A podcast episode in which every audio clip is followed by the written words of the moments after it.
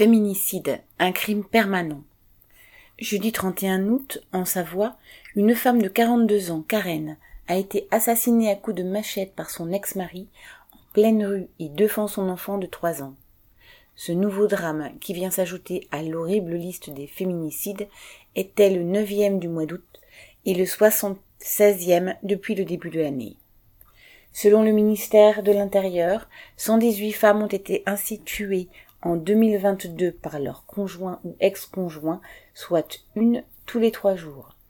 Dans l'immense majorité des cas, comme pour Karen, le conjoint ou ex-conjoint a tué parce qu'il ne supportait pas que sa femme le quitte et vive sans lui.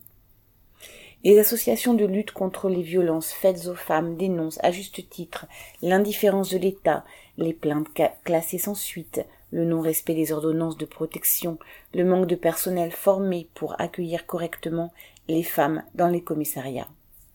Elles dénoncent également la baisse des moyens pour héberger, protéger et accompagner les femmes avant qu'il ne soit trop tard. D'après la Fondation des femmes, en France, le budget alloué par femme, se signalant pour violence conjugale, a diminué de 25% depuis 2019. L'augmentation des moyens serait évidemment indispensable.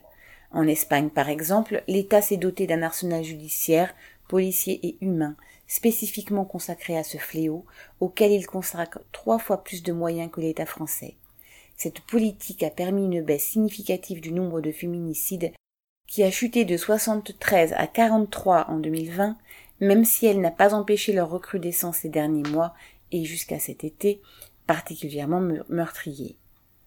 En finir pour de bon avec ces rapports détestables de domination et d'oppression qui s'y dans les relations hommes-femmes impliquerait de balayer cette société basée sur l'exploitation, pourrie d'injustice et de violence.